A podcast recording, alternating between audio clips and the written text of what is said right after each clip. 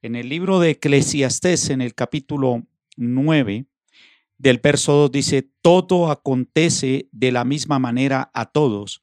Un mismo suceso ocurre al justo y al impío, al bueno, al limpio y al no limpio, al que sacrifica y al que no sacrifica, como al bueno, así al que peca, al que jura, como al que teme el juramento. Este mal hay entre todo lo que se hace debajo del sol, que en un mismo suceso acontece a todos, y también que el corazón de los hijos de los hombres está lleno de mal y de insensatez en su corazón durante su vida. Y después de esto se van a los muertos. Amén. Ahora continuamos con el siguiente verso. Bueno, ¿cuántos de, ustedes y cuántos de nosotros hemos tenido que pasar muchas veces en las ocasiones de la vida por X y Y circunstancias? Eh, tenemos disgustos, tenemos inconvenientes, y esto se ve en toda la sociedad, en todas las familias. Y a veces tenemos que tomar la decisión de, de si seguimos, mm, no le vuelvo a hablar, es decir, le quito el habla a alguien o una discusión con su cónyuge. Pero sabemos que seguimos viviendo con eso o seguimos tomando esa actitud de no reconciliarnos con esa persona y esto de verdad a veces nos cuesta, porque a veces esperamos nosotros de que sea la otra persona, ¿no? La que venga a buscarme a mí para esa reconciliación. Y, dejamos de tomar esa decisión o la postergamos, digámoslo así. Quizás por orgullo, por odio, resentimiento, qué sé yo, de acuerdo a lo que usted haya vivido. Y generalmente esto le ha sucedido a todos. Esos son los sucesos de la vida, lo que acabamos de leer. Pero la reconciliación es lo que nos cuesta a veces. Y de ese tema hoy yo quiero hablar. Reconciliación. Reconciliación. Reconciliación con Dios. Es el título hoy del mensaje que Dios ha puesto en mi corazón. Devolvernos en amistad con Él, dice el libro de Job. Vuelve en amistad con Él vuelve en amistad con Dios. Job, Job 22 exactamente está en el verso 21. Vuelve ahora, ahora, en amistad con Él y tendrás paz y por ello te vendrá bien. Toma ahora la ley de su boca y pon sus palabras en tu corazón. Si te volvieres al omnipotente, serás edificado. Alejarás de tu tienda la aflicción tendrás más oro que tierra y como piedras de arroyos oro de Ofir. Verso 27, orarás a Él y Él te oirá y tú pagarás tus votos y te deleitarás con el Señor. Es difícil, ¿no? Pero la, la mejor opción es esa, reconciliarnos en este tiempo. Estamos hablando en, en el verso, en el capítulo 9 de los versos 2 y 3, de cómo los sucesos acontecen tanto al justo como al impío y son cosas que están expuestas en la vida, en la sociedad y tenemos que vivir con ellos. Tanto el rico como el pobre, como el bueno, como el limpio, lo, lo dice la palabra de Dios, como el que jura, como el que teme al juramento, todos estamos expuestos. Y dice su palabra, este mal hay entre todo lo que se hace debajo del sol. Todo este mal está ahí. Y yo decido, y usted decide con qué tengo que vivir o cómo yo vivo. Si sigo conviviendo con esto. Y es difícil moverse uno en la sociedad. Es difícil compartir con los nuestros cuando no compaginamos con nuestras clases, el modo de pensar de nuestras ideas, aún de, de las mismas mm, doctrinas o religiones con las que vivimos. Y esto a veces genera y trae consecuencias trae mm, divisiones. Y para nadie es difícil que hoy con este tema de lo que estamos viviendo, estamos expuestos a todas estas cosas. Estamos expuestos a este mal que está sucediendo. Tanto ricos como pobres, como dice hoy su palabra. Porque dice su palabra en que un mismo suceso acontece a todos y también que el corazón de los hijos de los hombres está lleno de mal y de insensatez. Y su corazón durante su vida. Y después de esto se van a los muertos. Ahí ese final. El tema es de que usted define cómo va a terminar sus días o su vida. Las decisiones que tomemos, no solamente ahora, sino antes o, o en el transcurrir de la vida, son los que van a marcar mi final. Pero hoy en día vemos que con, el tema de lo que está aconteciendo, de lo que está sucediendo, que a muchos les ha generado dolor, muchos les ha generado tristeza, muchos están hoy en luto porque partieron muchos de sus parientes, amigos, eh, familiares. Y esto los ha apartado de una esperanza, los ha apartado de Dios. Muchos abandonaron el camino de Dios, muchos líderes, aún pastores, desanimados, desalentados, sin esperanza alguna. Dice en el verso 4, aún hay esperanza para todo aquel que está entre los vivos, porque mejor es perro vivo que león muerto. Aún hay esperanza. Siempre que llegamos o pasamos por una situación difícil, lo primero que miramos alrededor es aquel hecho humano o buscando una esperanza, buscando algo para solucionar mi condición de vida o aún mi vida emocional. Aún hay esperanza. Y la esperanza en este tiempo está expuesta como la única opción. Hoy se habla de ¿Quién no está hoy esperanzado en algo? Cuando termine, todos estamos esperanzados cuando termine esto, cuando eh, que la vacuna, que, que hayan cambios en la sociedad. ¿Dónde está puesta la esperanza hoy en su vida? ¿En el Estado? ¿No será que Dios está esperando que nosotros busquemos esa esperanza en Él? Dios está anhelando que, que la esperanza, que es lo que todo mundo está hoy queriendo hallar, queriendo encontrar para solucionar su situación. Es Dios, es la reconciliación con Él. Y dice su palabra que porque mejor es perro vivo que león muerto. Mientras estemos vivos hay esperanza, no importa lo que usted esté pasando, si es el dolor, si es el luto, o quizás tiene un, un amigo, un familiar allí en el hospital por el tema del COVID. Y muchos están culpando a Dios. Pero lo que siempre he notado es que Dios ha intentado reconciliar al hombre con él. Y yo para eso quiero irme a un pasaje que habla de los sucesos de dos personajes. En, la, en el libro de Lucas, capítulo 16, del verso 27, habla de la historia de el rico y Lázaro, en el verso 27. Ambos hombres vivieron con muchos sucesos y con muchas circunstancias. El uno muy pobre, el otro bien adinerado. Dice la palabra en el verso 27, entonces le dijo, estoy leyendo el final de la historia. Entonces le dijo, te ruego pues, padre, que le envíes a la casa de mi padre, porque tengo cinco hermanos para que les testifique a fin de que no vengan ellos también a este lugar de tormento.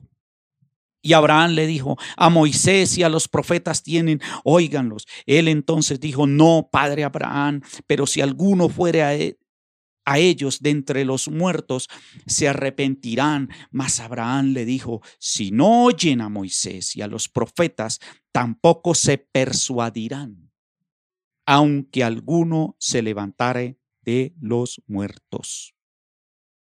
Este hombre está intentando solucionar algo, está tratando de enmendar algo que no pudo hacerlo en la vida. Y está tratando de evitar que aún sus familiares, sus cinco hermanos, dice su palabra, que lleguen a ese lugar de tormento donde está. Y yo creo que, que no podemos ser egoístas ante todo lo que está pasando o por lo que usted está viviendo. Por eso hablaba de que sus decisiones son las que marcan el, fin de sus días. Porque ya uno muerto, ¿qué, ¿qué esperanza hay? Si yo estoy viviendo una situación difícil, yo tengo que tomar una decisión no solamente para cambiar mi vida, sino la de los míos. Yo recuerdo en mi conversión, ustedes oyeron el testimonio del alcoholismo donde me dejó en la pobreza, en la miseria, en la escasez, y esto me llevó a ese lugar, digámoslo, de tormento como es el alcoholismo y como lo es la depresión. Y miré al entorno de, de mi familia, casi todos prácticamente traíamos esa atadura. Y este hombre está tratando de enmendar algo y le dice a Abraham, mire, a, los profetas tienen. Escúchenlos. Está tratando de decir, mire, si yo saliera de este lugar y le testificara,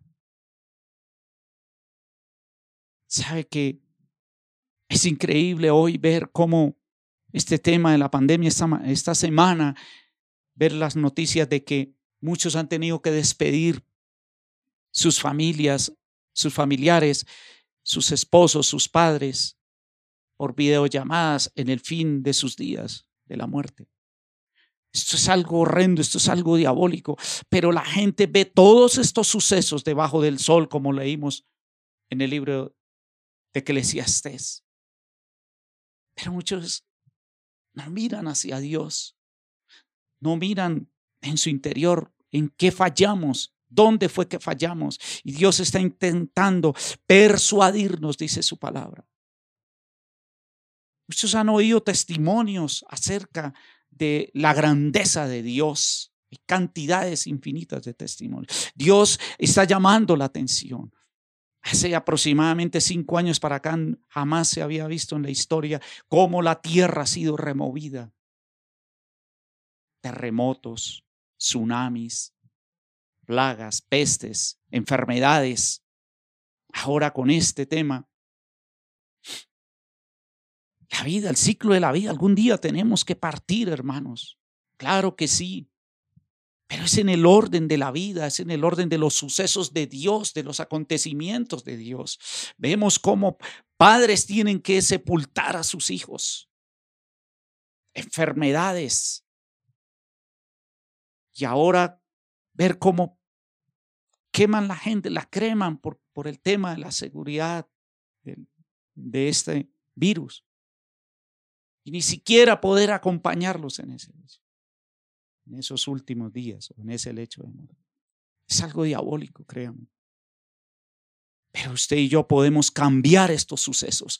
Usted, si alguien en su casa toma esa sabia decisión de reconciliarse con Dios a través de Jesucristo, de su Hijo, Dios tuvo que persuadirme a mí, llevarme a esa condición de probable para, para traerme, llamando la atención y tuve que tomar esa decisión de reconciliarme con Dios. Mire, yo probé con todo, hermano. Yo iba a misa, yo creía que era bueno y muchos se consideran buenos. Hay muchas personas que simpatizan con la palabra, pero que no han tomado esa decisión de reconciliarse con Dios. Les gusta la alabanza, les gusta que los cristianos oren. Muchos dicen, a mí me gusta cómo oran. Solo eso me gusta. Pero no se han acercado a Dios, a reconciliarse con Dios. Muchos abandonaron el ministerio, líderes, pastores, por X y motivo, cualquiera que sea la situación. Pero es el tiempo de reconciliarnos con Dios a través de Jesucristo. Yo tuve que tomar esa decisión. Lo hermoso de todo esto, cuando tomé yo esa decisión, miré a mi alrededor, a mi entorno, porque yo la tomé por, porque Dios me respondiera de manera inmediata y supiera esa necesidad financiera, esa condición de pobreza, de miseria, de escasez. Y muchos que vienen o llegamos, así como llegué un día arrastrando la maldición de la pobreza, de la escasez. Yo creía que, pues, tenía que vivir ya en esa condición, porque nací pobre, así voy a morir. Muchos lo dicen, muchos lo creen y lo aceptan. ¿Ha probado usted con Dios? ¿Se ha atrevido usted a reconciliarse con Él?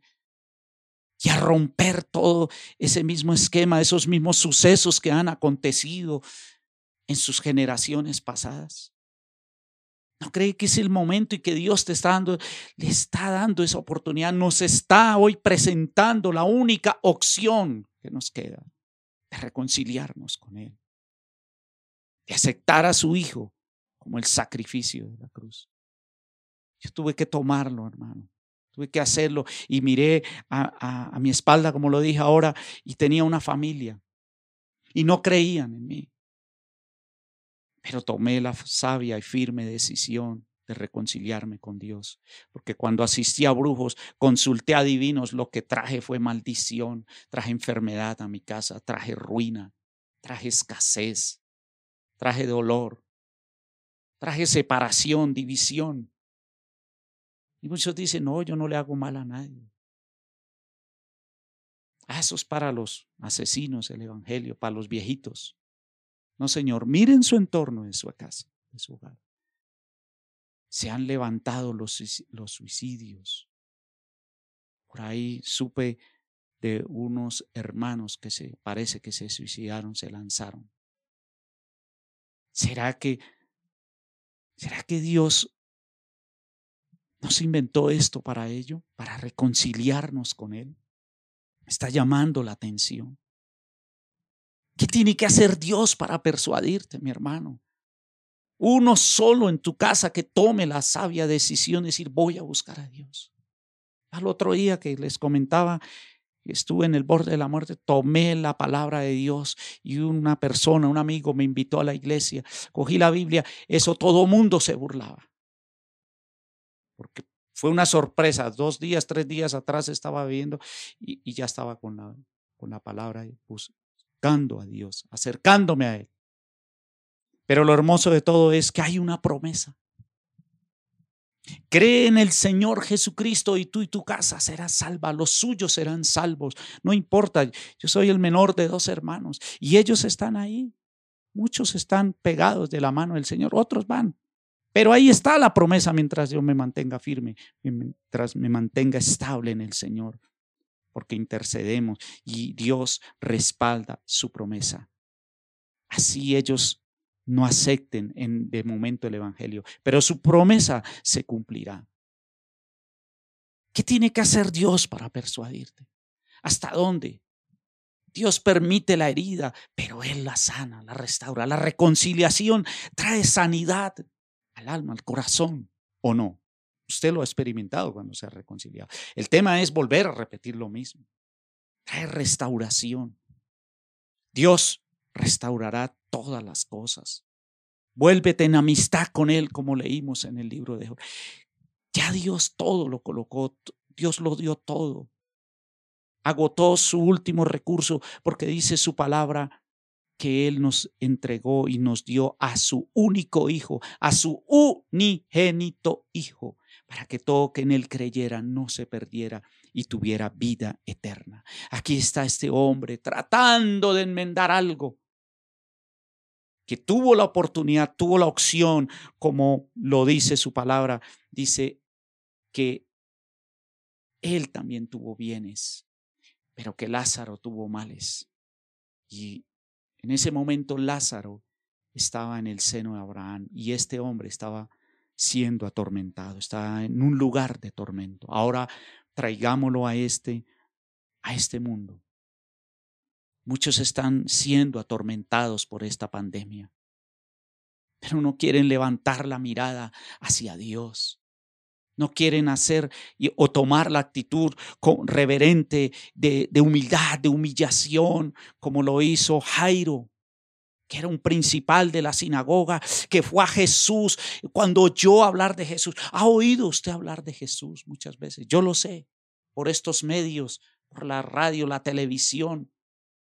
Usted ha oído hablar de Dios, usted ha oído alguna vez hablar de Jesús, pero no ha querido tomar la decisión de reconciliarse con Él. Y su palabra dice, mire a los profetas, a Moisés y a los profetas, si no oyen, tampoco se persuadirán al que alguno se levantare de entre los muertos. Es, fuerte con lo que termina esta palabra. Muchos han, han sobrevivido y han tenido experiencias después de la muerte.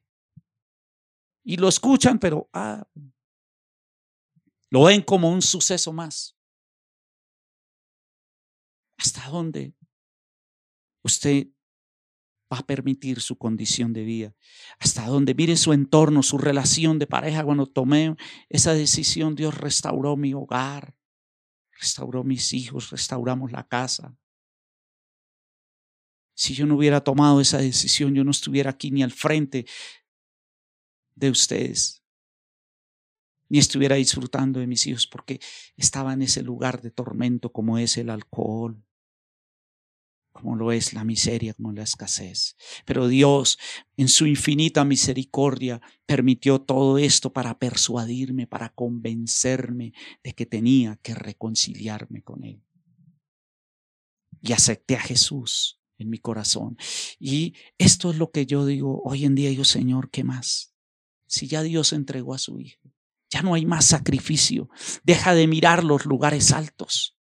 Deja de acudir a los adivinos, deja de buscar esperanza o poner su mirada aún en el mismo estado buscando una ayuda. ¿Por qué no pone la esperanza en Dios? ¿Por qué no pones tu mirada en el Señor? Ya no hay más sacrificio, no hay más. Pese a eso, Jesús tuvo que pasar por el dolor de la muerte, el sacrificio. Dice que ciertamente, como cordero, dice Isaías 53, fue llevado al matadero. Ya finalizando esto, como cordero fue llevado al matadero. No enmudeció porque Jesús sabía lo que tenía que padecer por nosotros para reconciliarnos con Él, llevando el dolor, llevando la miseria, la pobreza. La pobreza no es algo normal en su vida. La pobreza es un espíritu, es un demonio. La pobreza es un demonio. Yo no estoy diciendo que codiciemos, pero su condición de vida para sus hijos tiene que ser de lo mejor. Y esto no va a cambiarlo el Estado. Esto lo va a cambiar es Dios. Esto, esto no va a terminar como usted está esperanzado quizás. Y ojalá termine. Pero Jesús llevó todo. Todo cuando yo entendí que era imagen y semejanza de Dios, que fue uno de los pasajes que más me tocó. Dije, bueno, y si soy imagen y semejanza de Dios, ¿por qué vivo en esta condición en la que estoy? ¿Por qué estoy pasando tanta escasez en mi vida? Y el Espíritu Santo me confrontó. Me llevó a su palabra. Y el Señor me dijo, ven, si sus pecados fueren rojos, los dejaré blancos como la grama y te daré, si usted me busca, me vas a hallar y te abriré puertas. ¿Cuántas puertas están cerradas? Hoy lo que más al mundo le está preocupando es una sola cosa y a usted también y a todos nosotros. ¿Sabe qué es? Finanzas. A nadie le está preocupando en su entorno, cómo vive. Solo le preocupa son las finanzas. ¿Cómo vamos a hacer para esto? ¿Cómo vamos a hacer para esto? Véanlo en la noticia, usted mismo. Son las finanzas. Y no es que esto sea malo. ¿Por qué no invertimos estas cosas? Primeramente, el reino de Dios y su justicia. Lo demás va a venir como añadido. Dios va a traer protección. Ya no hay más sacrificio. Aparte de ello, como lo dije ahora, Dios agotó su último recurso. Viene Jesús, padece la cruz. Y la última palabra que Jesús dijo es, consumado es. Ya no hay más que hacer por la humanidad. Sacrificio. Sacrificio. ¿Cuántas cosas usted ha sacrificado? Quizás para lograr lo mejor para su vida, para sus hijos, para su familia. Y no le han funcionado. Y se agotaron sus fuerzas. Te sientes débil. Muchos dirán, yo intenté con Dios, porque yo lo he oído y he hablado con muchas personas, pero no me funcionó. No sé, mi hermano, ¿por qué no le funcionó? Algo, algo estuvo mal. Porque Dios no falla. Dios no miente. Aquí hay un hombre que, que está al frente de ustedes, que Dios sí me ha cumplido sus palabras. Y las que no ha podido cumplir, no es porque Él no quiera, es porque yo quizás le, he fallado, le, le he desobedecido en cierta manera, en cierta forma, muchas cosas. Que no he tenido las sabias decisiones. Pero lo hermoso es que cuando uno está reconciliado con el Creador, tiene esperanza, tiene vida y no solamente vida eterna. Los discípulos un día le dijeron, viene un joven y le dice, ¿qué haré para heredar la vida eterna? Y este joven estaba aferrado a sus bienes. Y el Señor lo prueba, le dice, venda lo que tiene y dalo a los pobres. Y dice que se puso triste. Dios el Señor lo estaba probando porque al final de esta historia, de este capítulo, dice, a los discípulos le dicen, Señor, ¿y nosotros qué si lo hemos abandonado todo por ti? ¿Qué vamos a recibir? ¿Ahora qué? Claro, ellos al oír esto, es una palabra dura. Dice, mire, Así ustedes hayan dejado todo por seguirme a mí, van a tener el doble. Aquí, dice, aquí van a tener muchas cosas. Y, y en la vida eterna, mucho más. Vale la pena seguir a Jesús. Vale la pena creerle al Señor.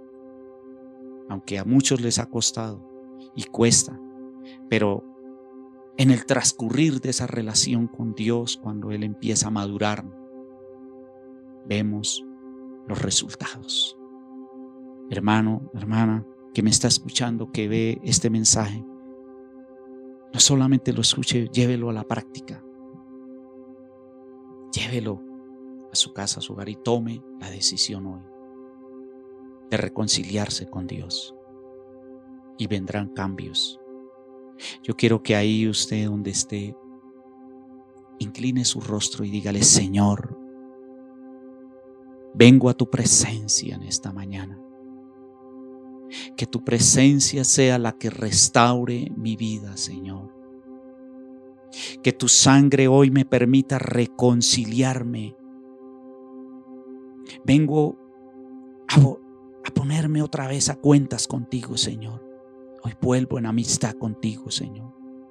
Vuélvete en amistad con Él. Tendrás paz. Tendrás gozo tendrás sanidad. Deja que el Espíritu Santo te ayude a reconciliar con el Creador. Permítele al Espíritu de Dios que te vivifique, que te dé vida, que te dé vida eterna.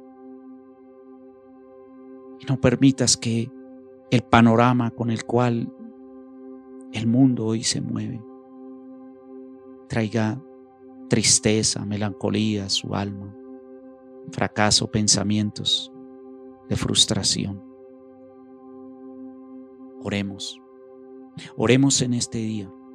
Oremos para reconciliarnos. Señor, te pedimos perdón por los pecados de nuestra nación, de nuestros gobernantes. Te pedimos misericordia porque pecamos contra ti, Señor. Hicimos lo malo. Señor, acudimos a la esperanza de los adivinos. Pusimos la mirada en el, en el brujo, en el ocultismo, en, en los ídolos. Perdónanos, Señor. Perdónanos porque levantamos la mirada y colocamos nuestra mirada fue, Señor, en imágenes.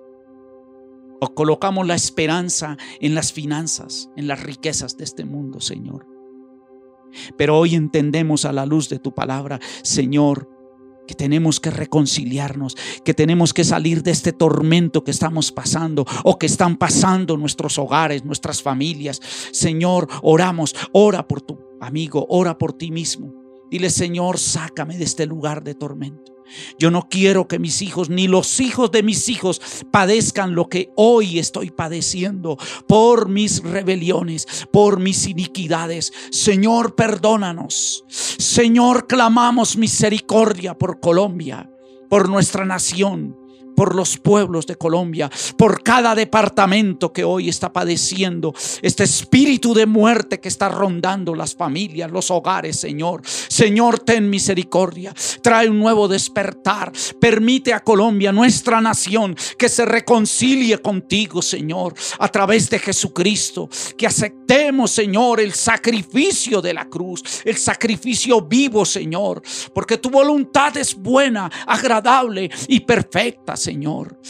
Padre nuestro que estás en los cielos, venga tu reino sobre Colombia, Señor, y sobre las naciones de la tierra. Oh Señor, ¿de dónde vendrá nuestro socorro? Nuestro socorro viene de ti, Señor. Levanta tus manos. Es hora de reconciliarnos, varón, mujer que nos escucha, joven que está allí. No olvides esta palabra. Aún hay esperanza para los que están con vida para este hombre no hubo esperanza alguna porque ya estaba padeciendo en, la muerte allí, en el infierno, en el Hades. Hay muchos que están vivos, pero que están en el infierno de las drogas. Su hogar está, es un infierno de contienda. Su hogar es un infierno porque hay maltrato físico, verbal.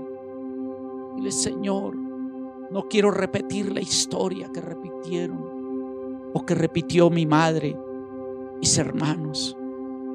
Cambia el rumbo de mi historia. Dile, Señor, cambia el rumbo de mi historia. Yo recibo a Jesús, recibe a Jesús. Yo recibo a Jesús en mi corazón.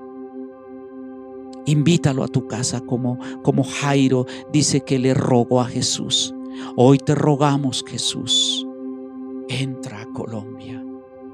Ven a Colombia, ven a nuestra nación, ven a las naciones de la tierra. Hoy aceptamos el sacrificio, Padre, y lo recibimos. Entrónate, Señor, y frena todo juicio, todo juicio que ha sido desatado, todo espíritu de muerte, Señor, ya no más muertes en nuestra nación, en Bogotá, en Medellín, en aquellas ciudades donde está siendo azotado el espíritu de muerte, por este virus. Ya no más, Señor, detén, detén, Señor. Sea tu gracia, tu misericordia. Hoy oro, Señor, porque estos sucesos, este mal, Señor, ya no acontezca más en las casas, en los hogares. Te damos gracias, Señor, en esta mañana. Dale las gracias a Dios por esta palabra. Señor, bendecimos los hogares. Bendecimos las familias, oramos por los que están allí padeciendo este virus, Señor, que están al borde de la muerte, que están sobreviviendo con un mínimo porcentaje de oxígeno de vida. Declaramos vida, Señor. Profetizamos en el soberano nombre de Jesús que hay sanidad, hay medicina para el alma hay restauración. Dale la oportunidad de salir de esas UCI, los que están en esas UCI conectados, Señor. Ten misericordia. Revélate a ellos. Tú llevaste todas nuestras enfermedades. todas nuestras dolencias. Todo decreto de muerte que hay sobre ellos es anulado, es cancelado. Tu palabra dice que anulando el acta de los decretos que nos era contraria a nosotros, clavándolo en la cruz, Hoy anulamos los argumentos que hay en contra de estas familias, de estos hogares, Señor. Cortando la maldición de muerte que los acecha, que los está azotando, Señor. En el nombre de Jesús, en el nombre de Jesús hay vida y vida en abundancia. Dios los bendiga, hermanos. Nos vemos en el transcurso de esta semana. Amén. Los amamos mucho. Chao.